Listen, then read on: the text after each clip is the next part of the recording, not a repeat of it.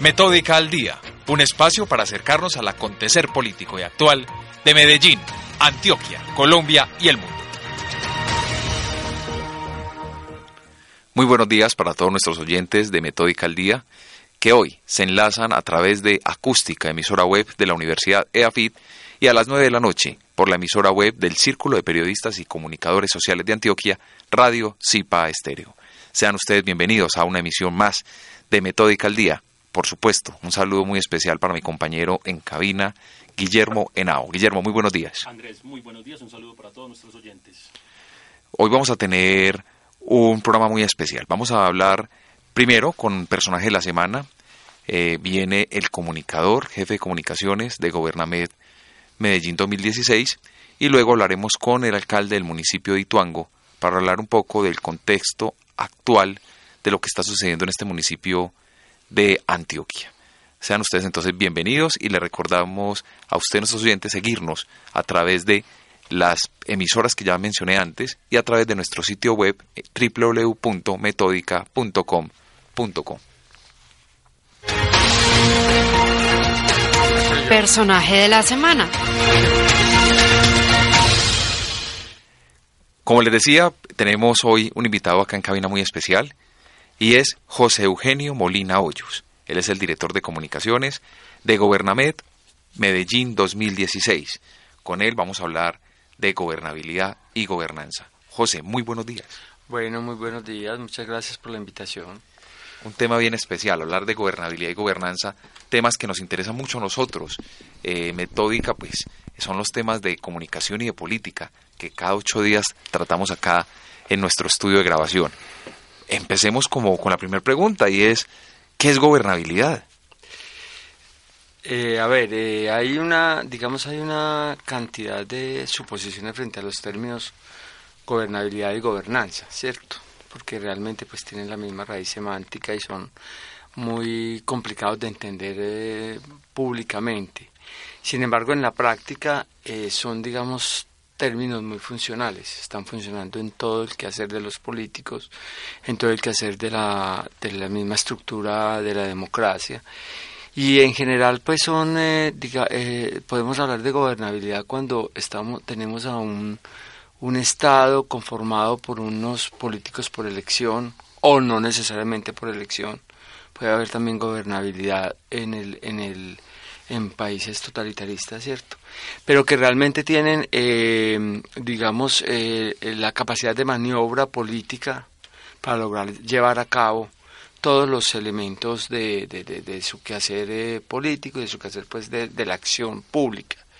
La gobernabilidad es la capacidad de acción, la capacidad que tiene el político de generar todos los todos los enlaces políticos para lograr, digamos, que la opinión sea favorable frente a X o Y proyecto. Bueno, ¿y cuál sería entonces la diferencia entre gobernabilidad y gobernanza puntualmente? Exacto, la gobernanza ya es, no, eh, si bien tiene que ver con lo político, ya es, digamos, el balance con el que, el balance con el que la, ya un político llega y logra eh, hacer eh, su gestión de gobierno. La, la gobernanza es la, la, capacidad que tiene el político de crear todos los enlaces con todos los sectores en los cuales gobierna hablemos un poquito, hablemos un poquito de lo que ocurrió hace poco con el plebiscito. Con el plebiscito observamos que hubo una derrota por parte del Estado. Podríamos decir entonces bajo esta afirmación que se perdió un poco de gobernabilidad por parte del oficialismo. Gobernabilidad sí un poco porque hubo pues un desgaste político del presidente Santos. Sin embargo, la realidad es que el plebiscito fue un mar de confusiones políticas, no fue bien manejado a nivel de comunicación, no fue bien manejado a nivel de de reacción frente a las situaciones. Y esto lógicamente lo que creó fue una, digamos, una, una confusión muy grande. El plebiscito no era para aprobar la gestión del presidente Santos, eso es claro. Plebiscito era un asunto puntual para aprobar o desaprobar un tratado de paz. Pero el resultado sí incide en los niveles de gobernabilidad. la manera como los políticos manejaron el asunto hicieron que toda la opinión se fuera en contra de la gobernabilidad del presidente Santos. Sin embargo, la gobernabilidad desde el punto de vista legal no se ha perdido, la del presidente Santos. El presidente Santos fue elegido en la segunda elección para hacer un proceso de paz. Y la gente votó para que, para que hiciera un proceso de paz y ese fue su mayor, digamos, eh, mandato que tuvo en la segunda elección. Entonces la gobernabilidad de él no se ha perdido en el sentido estrictamente legal, se ha perdido en cuanto a percepción de opinión pública que ya venía pues muy mal. Sin embargo, él tiene en ese momento, uno lo ve y tiene toda la capacidad de accionar con todo el mundo a nivel político y hace, está haciendo todo lo que está queriendo, ¿cierto? Podríamos decir entonces que la gobernanza también tiene mucho que ver con el relacionamiento del gobierno, el Estado, con esa cantidad de instituciones, gremios, sociedad civil, acciones puntuales. Claro. viendo, viendo el caso del plebiscito, pues la gobernabilidad es lo que acabamos de mencionar. La gobernanza del presidente Santos es lograr que a través de gestiones políticas, a través de gestiones con los opositores, a través de gestiones con los del no, el, el proceso se lleve a cabo. De la gobernanza del presidente Santos se va a ver es en el momento en que el proceso de paz o sucumba o salga adelante. Ahí es donde lo va a evaluar la historia realmente. Entonces ahí no hay, eh, eh, la gobernabilidad puede estar muy resentida, pero es que un presidente puede manejar niveles bajísimos de percepción en opinión pública, pero sigue gobernando. Y puede tener un nivel de gobernanza bastante alto. De hecho, Santos en estos días se ha dedicado a mostrar todo lo que está haciendo el Ministerio de Obras, todo lo que está haciendo la, eh, la vicepresidencia con sus obras, está mostrando cosas frente a la, a la corrupción, todo eso es gobernanza. La gobernabilidad es lo que lo rodea a él para llegar a ser. En Colombia es muy difícil que un presidente por gobernabilidad pierda, eh, lo saquen, tienen que tumbarlo. Bueno, ustedes en el evento de Gobernamet eh, sacaron un libro. Ese libro habla de un proceso de transformación para, para, para, Medellín. Hablemos un poquitico de esos cinco elementos que se mencionan, que a lo largo de estos últimos 30 años han logrado la transformación de Medellín y la han convertido en una ciudad estrella. Sí, precisamente eh, Gobernamet 2016 nace de esa posición. Medellín en 20 años salió eh, de una situación supremamente delicada, donde la ciudad no era viable, y empezó a crear una cantidad de, movimientos sociales a través de un liderazgo regional con la gente eh, para crear eh, puntos de desarrollo que sacaran a la ciudad. Entonces uno era la movilidad, evidentemente, y ya venía pues un proyecto de muchos años con el metro y todo el sistema integrado de, de, movilidad que logró un efecto muy claro en la ciudad, que fue pues crear un sistema público de transporte que verdaderamente abastezca muchas, todas las necesidades de, de movimiento, ¿cierto? Luego con la salud, que se empezó a crear unos esquemas de salud de atención muy propios de Medellín, muy propios de Medellín, que no eran los sistemas de atención que tenían que depender de, Colombia. Del centralismo. Que Del centralismo. Que ha dificultado tantos procesos. Entonces hoy en día usted encuentra aquí hospitales de cuarto, tercero, segundo y primer nivel hechos por el municipio que están abasteciendo lo que la salud de Colombia no abastece. Eso en respuesta a procesos que no se han podido dar desde, desde, el, gobierno, desde el gobierno central, lamentablemente. lamentablemente. Andrés, tendríamos también que analizar algo y es que esa relación de gobernanza, gobernabilidad en Medellín, especialmente, se ha visto en la medida de que hemos tenido unos alcaldes muy enfocados en unos procesos de acción puntuales sobre las mejoras de la calidad de vida de los ciudadanos. Claro. Claro. En Medellín podríamos hablar entonces que es un, el ejemplo eh, a seguir en Colombia en gobernabilidad o en gobernanza? En, las dos cosas. Lo que pasa es que la gobernanza, según lo dice las Naciones Unidas, es un derecho. Los políticos tienen que gobernar y tienen que generar unos procesos de gobernanza, son unos conductos, canales, comunicaciones con todos los esquemas sociales que hay en la en, eh, funcionando en determinada en determinado espacio político y el, esa es obligación del, del, político que, que, ha sido elegido, o sea, que eso es un derecho. La gobernabilidad es un término más, digamos, más abstracto porque es más ideológico, eh, tiene más que ver con la percepción que se tiene del político. Entonces la gobernabilidad, claro, lógicamente tiene cosas reales. Entonces, por ejemplo, Santos en este momento está ofreciendo mmm, que está diciendo ya que el Senado puede eh, firmar a través de un, de un proceso, puede firmar el Tratado de Paz. Él lo dice porque está basado en que él tiene gobernabilidad en el Senado, tiene las mayorías del Senado a favor de él. Eso es gobernabilidad. Hablando un poquito de gobernabilidad, la gente a veces confunde muchos términos. También nos habla mucho de legitimidad y esa legitimidad la asocia mucho a la participación. ¿Se ve menguada la gobernabilidad por la poca participación que puede haber en los procesos electorales colombianos? Sí, claro. Y esa es, uno, esa es una discusión que ya está, digamos, en el en todo el país, en manos de los políticos. Realmente, eh, y eh, de hecho en el proceso que estamos viviendo con el plebiscito, eso es uno de los puntos más importantes. Con una abstención Claro, altísima, entonces eh, 63%. todos los, los dos bandos están diciendo, eh, cogiendo esa abstención para su bien. Están tratando de generar opinión con esa abstención. De Santos sencillamente dice, no, yo tuve 50 mil votos menos que ustedes, pero hay 16 o 17 millones de personas que no votaron. Habría que preguntar qué pasó con ellos. Claro, es, es, las circunstancias nacionales, es que el voto en Colombia no es obligatorio.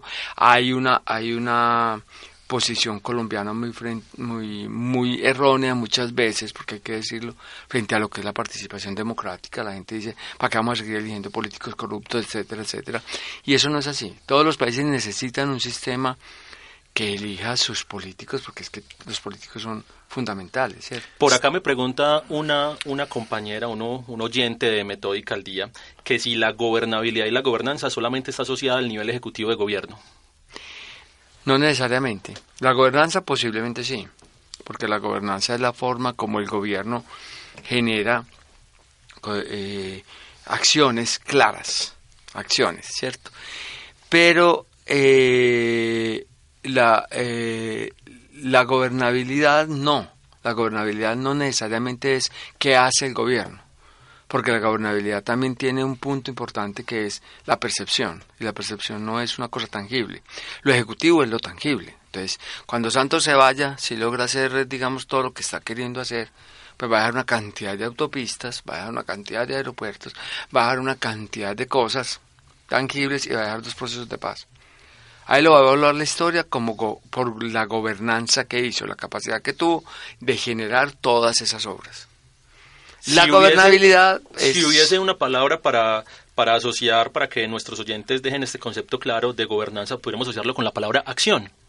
Sí, claro. Gobernanza es acción. Lo que pasa es que gobernanza tiene mucho que ver con una con un concepto mental y es por tus obras te evaluaré. Entonces el político está sometido a eso. Por eso lo que nosotros tratamos de hacer con el evento es hacer un sitio donde los políticos entiendan la importante la importancia de mostrar eh, obras, cosas que se hagan. Y Medellín es el ejemplo. Medellín en Colombia es el ejemplo, claro, no solamente en Colombia, en América Latina, porque es una ciudad que tiene ya unos, un ranking de, de evaluación a todos los niveles supremamente alto. Entonces sí, claro, es por, es por lo que se haga, lógicamente. Hablando de Gobernamed 2016, ¿quiénes vienen? ¿Quiénes vienen a Gobernamed 2016? Bueno, es un evento internacional. eh, tenemos asistentes de México, Venezuela. eh, tenemos también un grupo de personas colombianas muy importantes. A ver, en principio, pues eh, estamos con unos eh, asesores políticos, eh, personas que han manejado mucho eh, todo el marketing político, como el señor eh, Carlos Escalante, como el señor Antonio Roldán, que ellos son el uno venezolano y el otro mexicano. Viene un- el mejor fotógrafo de políticos del mundo, que se llama David Ross. Y ese es un hombre que le ha hecho política a todos, fotografía política desde el punto de vista de la percepción supremamente bonita, supremamente bien. Viene el señor JJ Rendón, que es un señor bastante discutido por sus, eh, digamos, por sus maneras, pero que sea como sea, es uno está en el ranking de ser uno de los cuatro asesores políticos mejores del mundo. Lo que pasa es que en América Latina hacer política y hacer campañas políticas es muy complicado y él lo que ha ido es moviéndose de acuerdo con lo que cada país es. Entonces él te pone el presidente en Honduras, pero también te lo pone en Colombia, como él inclusive trabajó con... Asesoró la con campaña de Juan Santas. Manuel Santos. Y inclusive cuando iba a venir, esa pregunta se le hicimos. ¿Usted está peleando con el presidente? Él dijo, no, ni riesgos. Y nos pasó un WhatsApp donde el presidente le había hecho una consulta. Lo que pasa es que en, en imagen política ya ese es un cuento que ya uno pues ahí tiene que ser como muy delicado, ¿cierto? Eh, y del país estamos con el presidente del Senado, el doctor Mauricio Liscano, que nos va a acompañar, la presidenta del Consejo de Medellín, Daniela Maturana, eh, viene además el, eh, Luis Duque, que es un asesor político que se acaba de ganar un premio muy importante. Viene, mm, es, va a estar el, el director de la IDEA, Mauricio el, Tobón. el doctor Mauricio Tobón, que nos va a hablar de cosas muy, pues muy importantes frente a lo que es el IDEA, que también es una cosa bastante importante en la gestión de Antioquia.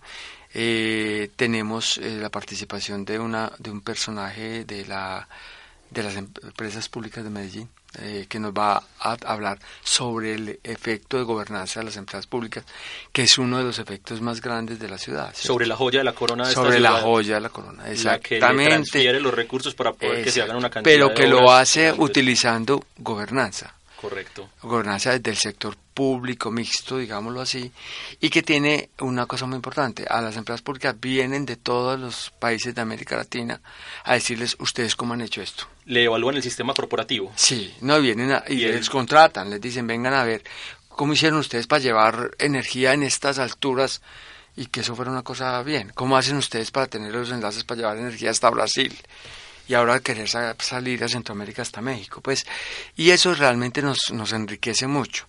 Tenemos además, eh, y en ese sector de la energía tenemos al, al, al director de, al, al gerente de GenMás, que es eh, Luis Oliverio Cárdenas, que él es un hombre que GenMás es un ejercicio muy interesante de Antioquia, que es eh, coger a los municipios de Antioquia y volverlos socios en proyectos hidroeléctricos propios. Entonces cogieron el municipio de Alejandría, el departamento GESMAS y, y- y el municipio y crearon una mini central hidroeléctrica que va a abastecer todo el área del municipio y una cantidad de áreas circundantes. Eso los hizo pensar a los municipios de una manera mucho más elevada y más ejecutiva. Eso es pura y legítima gobernanza. Eso partiendo de la premisa de que el IDEA apalanca este tipo de proyectos y también están dentro del plan de desarrollo del, del gobernador Luis Pérez Gutiérrez. Claro, claro, lógicamente están todos dentro de la política.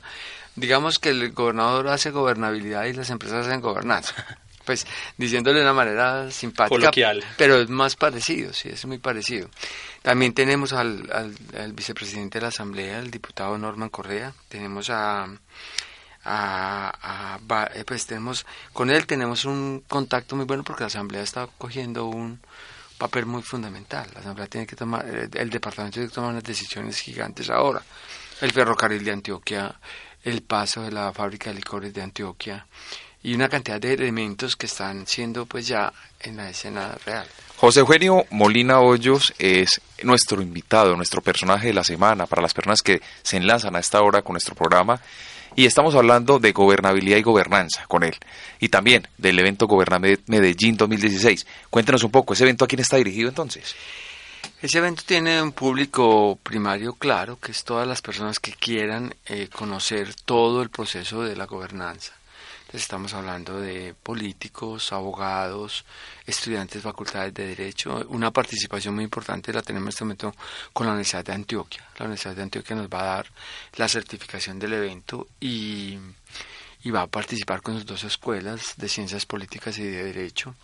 Eh, el público es muy diverso, políticos de todas partes, eh, eh, concejales, diputados, eh, por ejemplo, la vivienda, que es uno de los patrocinadores, va- mandó su invitación a todos los gobernadores de su esquema, dentro del esquema de la empresa La Vivienda de Bancolombia, dentro de su esquema de prestar servicio a los entes en cuanto a préstamos de dinero y toda esa financiación. Entonces van a venir, ellos hacen gobernanza ahí y van a tener un espacio para hacerlo. Es un público muy amplio, porque es que gobernanza no solamente es política, sino que también, por ejemplo, el Museo de Antioquia, la directora María Rosario Escobar, va a ir a hablar de gobernanza y arte, ¿cierto? Bueno, también habría que ver que mucho tipo, mucho tipo de público también está, también está invitado a este proceso en la medida que deben conocer los procesos que está llevando en este momento el gobierno, el gobierno local, deben enterarse además cómo se está dando ese, ese relacionamiento entre el sector privado y el sector público, que no, no nos podemos engañar, es un, es un relacionamiento constante, continuo y que debe ser equilibrado para poder que se, se lleve en el marco del buen gobierno. Claro, y además muy desconocido, porque que ese es uno de los problemas de la gobernanza. La gente ve al final qué pasó. Ah, este hizo esto, esto hizo. Y la, porque esas campañas políticas inmediatamente se meten a mirar qué se hizo en gobernanza para evaluar lo bueno y lo malo. Lo que hacemos nosotros en gobernanza es poner en común una cantidad de acciones de cómo se mide la gobernanza, de qué hay que hacer para hacer una buena gobernanza, cuáles son los enlaces lúcidos, transparentes, Y todo desde un punto de vista muy, mm, muy plural, o sea, es sin ideología. La gobernanza no tiene ideología, porque es que una carretera no tiene ideología. La gobernabilidad sí. Ahí hay una diferencia clara, ¿cierto? La gobernabilidad sí tiene ideología. Hablemos un poquito de la gobernanza en términos de rendición pública de cuentas. Se acercan los procesos de rendición pública de cuentas por parte de los alcaldes y ellos van a mostrar todo lo que han hecho durante este, este primer año. Ahí vemos acciones. Claro, Claro, es que en la rendición de, de, cuentas es donde se ve que se ha hecho en gobernanza. ¿Cuál es la capacidad del flujo del alcalde o del, gobernador? de moverse, de moverse, de hacer cosas, de gestionar para este lado, para este lado, de ir a hablar con la empresa privada, de hablar con las comunidades, de hablar con tanta, pues tanto, tanto lo que conforma una sociedad. Y de ver resultados, por ejemplo, en municipios categoría 5 y 6, donde es muy, donde a veces es muy a veces tienen muy poca capacidad de acción. José, bueno, un mensaje entonces para nuestros oyentes, para que se motiven y, asistan a Gobername 2016. Información, ¿dónde pueden adquirir mayor información? Bueno, mira, el evento va a ser el 25 y 26 de noviembre en el, en el en el Gran Salón de Plaza Mayor. Dentro de un mes. Dentro de un mes, en el Gran Salón de Plaza Mayor. Eh, en la página web www.gobernamed.org está la forma de inscripción. Estamos armando grupos, tenemos una cantidad de manera pues de, de, que pueda entrar la gente. Por ser un evento nuevo es supremamente importante porque va a ser pues como la primera vez que Medellín no solamente va a hablar de mujeres bonitas y de flores y de reinas, sino que va a hablar de política.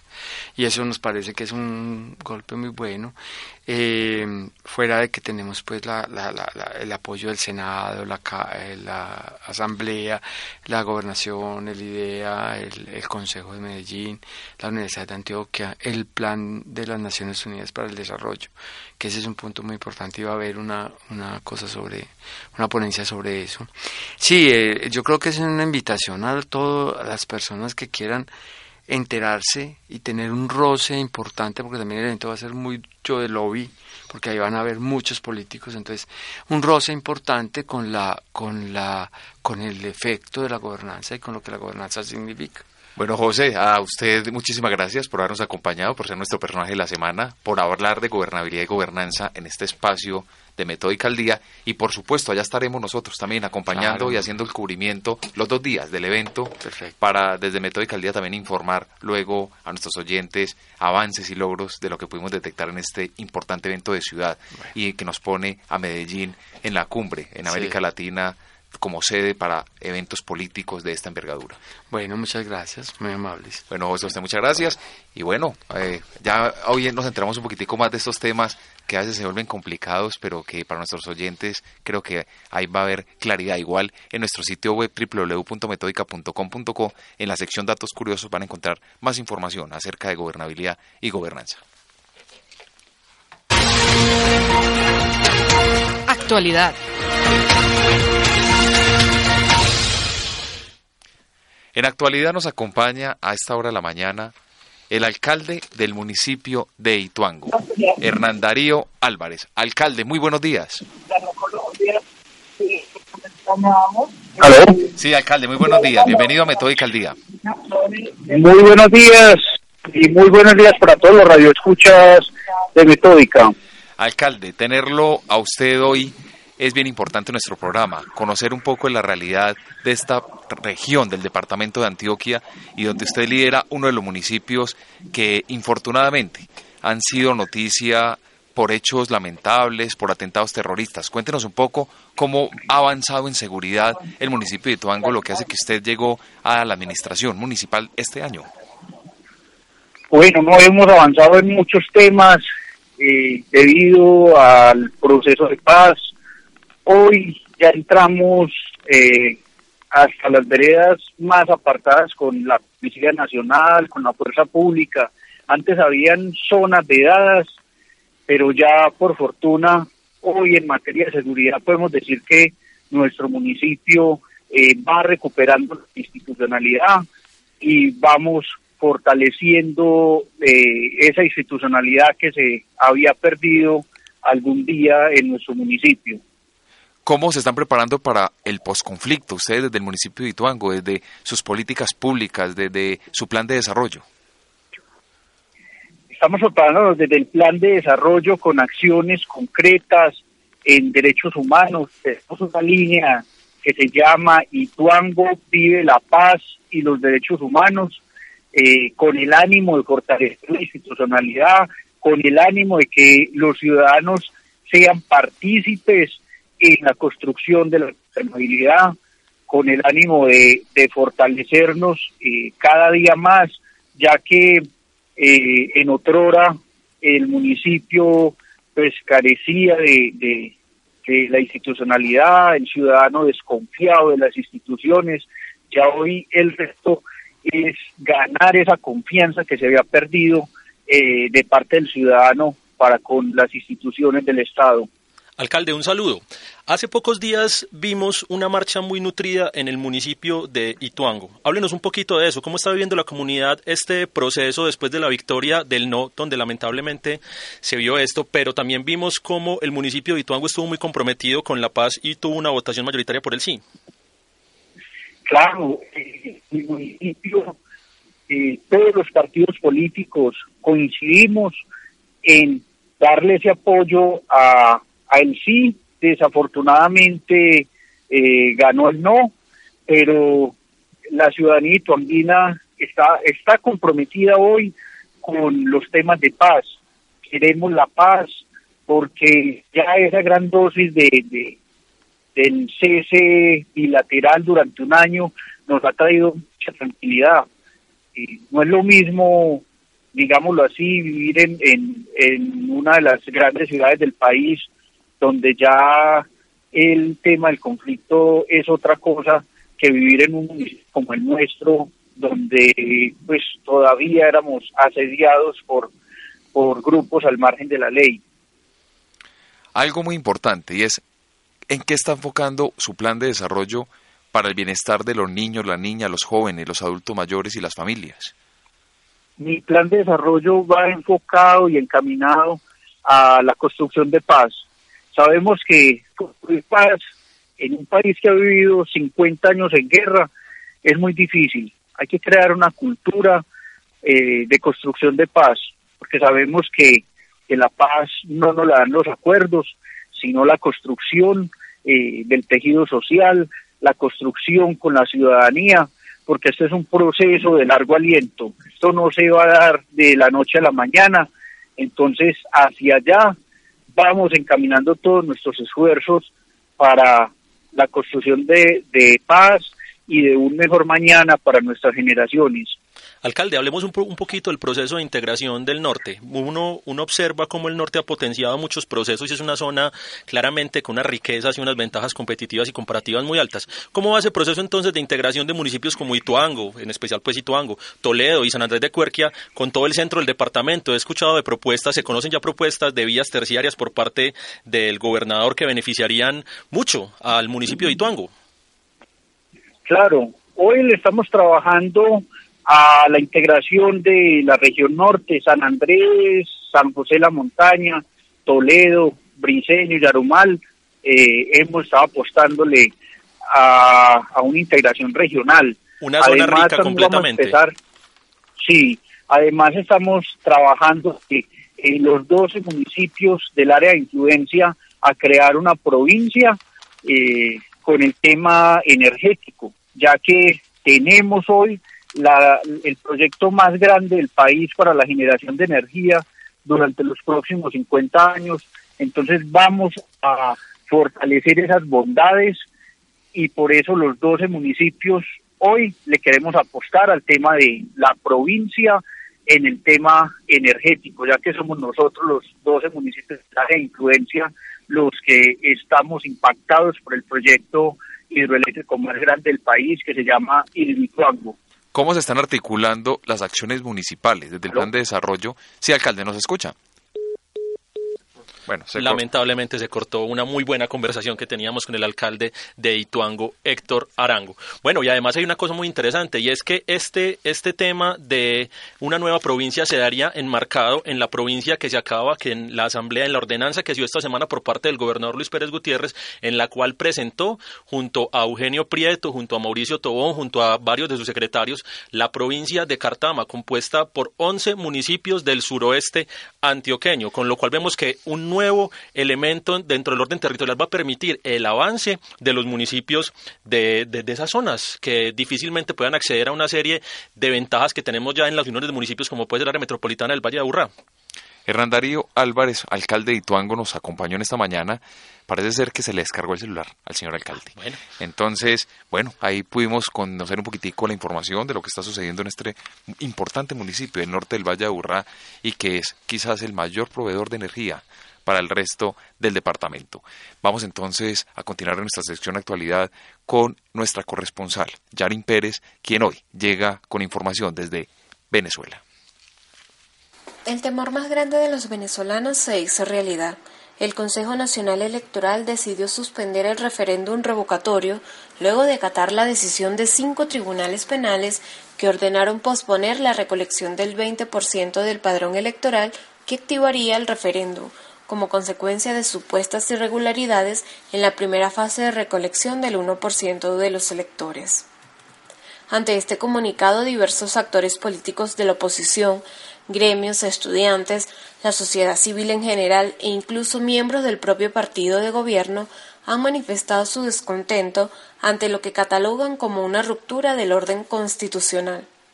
En consecuencia, la Asamblea Nacional convocó a una sesión extraordinaria el domingo pasado para discutir la restitución de la Constitución de la República Bolivariana de Venezuela, el orden constitucional y la democracia, sin embargo, la plenaria fue interrumpida por un grupo de chavistas que tomaron la asamblea y destruyeron todo a su paso, e incluso robaron equipos a los medios de comunicación que se encontraban en el lugar.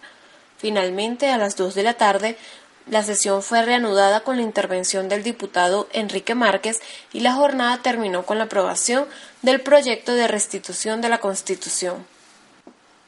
Por su parte, en la sesión ordinaria de este 25 de octubre, la Asamblea Nacional emitió el acuerdo para iniciar el procedimiento de declaratoria de responsabilidad política del presidente Nicolás Maduro, por lo que el primero de noviembre el jefe de Estado deberá asistir al hemiciclo a exponer sus alegatos frente a las acusaciones sobre graves violaciones a la Constitución, los derechos humanos y la democracia.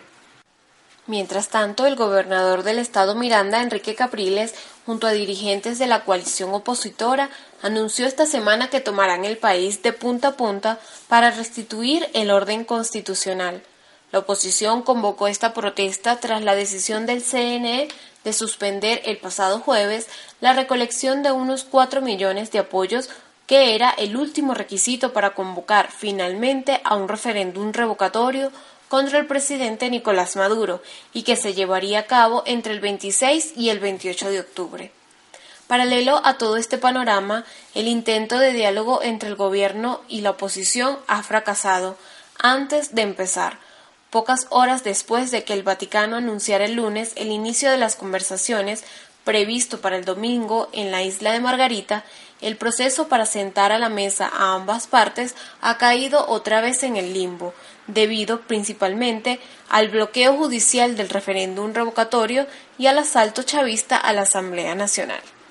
Estas son las informaciones más importantes de mi país, reportó para Metódica al Día Yarín Pérez. Muchas gracias a Yarín por este informe que nos trae desde Venezuela. Y bueno, restablecemos nuevamente la comunicación con el alcalde Hernán Darío Álvarez del municipio de Ituango. Alcalde, nuevamente en vivo y en directo para Metódica al Día. Eh, bueno, eh, muchas gracias. Eh, estamos hablando de la importancia pues de, crear una provincia de municipios, de los municipios del área de, de influencia del proyecto hidroeléctrico Hidroituango. Muy pertinente, alcalde, en la medida que esta semana hubo la presentación por parte del gobernador Luis Pérez Gutiérrez de la provincia de Cartama, con lo cual ustedes podrían ser la segunda provincia de Antioquia, la segunda provincia de Colombia. Sí, para ser eh, la segunda provincia de Colombia y sobre todo con el tema eh, energético, ya que somos una de las regiones más importantes hoy en el país para la generación de energía. Alcalde, más allá del tema energético, nosotros sabemos que Ituango goza de diferentes pisos térmicos, con, la, con lo cual se puede aprovechar un amplio sector de la agricultura. Desde la alcaldía, ¿cómo se están aprovechando, cómo se están apoyando este tipo de procesos para que la agricultura sea una, un fuerte del municipio de Ituango? Pues se está, estamos pensando desde la gobernación de Antioquia eh, un proyecto grande en, proyectos productivos que beneficien a la comunidad y a todas aquellas personas eh, que se vayan a, a reintegrar a la vida civil. Eh, tenemos todos los climas, desde el cálido hasta el clima páramo. Entonces tenemos una gran bondad en proyectos productivos en agricultura, porque pues tenemos todos los pisos térmicos, eh, tierras abundantes para la producción agrícola. Podemos ser una gran despensa agrícola para todo lo que es el Bajo Cauca y más con el tema de conectividad de vías, como lo es eh, la vía sitio Presa Puerto Valdivia. Esto nos ayudaría muchísimo para ser la gran despensa agrícola de, del Bajo Cauca y del nordeste antioqueño. Alcalde, ya para finalizar la entrevista con usted, nos gustaría también conocer qué, cuáles son sus propuestas en el tema educativo para la población rural y urbana de Ituango. En el tema educativo es ampliar la cobertura. Hoy hay muchos niños que no están recibiendo educación. Mi municipio es uno de los más extensos de acá del departamento. Tenemos casi 2.000 kilómetros cuadrados en extensión, un poco más de lo que es el departamento de, del Quindío. Son ocho centros poblados, dos corregimientos, 120 veredas, lo que hace que nuestro municipio, nuestro municipio sea eh, uno de los municipios más extensos, pero con muchas bondades para la productividad. Bueno, alcalde, le agradecemos muchísimo a usted por su tiempo, por habernos acompañado esta mañana en Metódica al Día y lo invitamos para que nos siga escuchando todos los jueves a las 10 de la mañana por acústica, emisora web de la Universidad de AFID, con repetición a las 9 de la noche por Radio Cipa Estéreo, emisora web del Círculo de Periodistas y Comunicadores Sociales de Antioquia. A usted le deseamos muchos éxitos en su gestión. Bueno, muchas gracias a ustedes y a todos los radioescuchas que a esta hora nos sintonizan.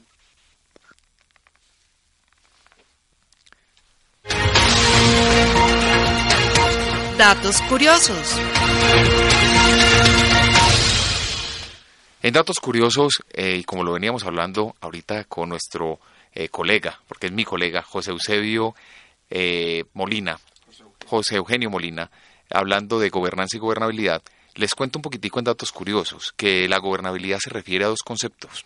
La primera es surgida de los informes del Banco Mundial, que la define como un estilo de gobierno caracterizado por un mayor grado de cooperación e interacción entre el Estado y actores no estatales en el interior de redes de decisiones mixtas, públicas y privadas, y la segunda se define como un conjunto de modalidades de coordinación de las acciones individuales, entendidas como fuentes primarias de construcción del orden social, y es probable que sea derivada del campo de la economía, de costos y transacciones, por extensión, gobernabilidad es definida entonces como cualquier forma de coordinación social. Asimismo, es muy bueno que ustedes lo tengan presente, nuestros oyentes, que la gobernanza, cuando se habla de gobernabilidad, llega a la América Latina como consecuencia de vivir la gran crisis de los años 80, la cual se puede catalogar como la mayor de la historia.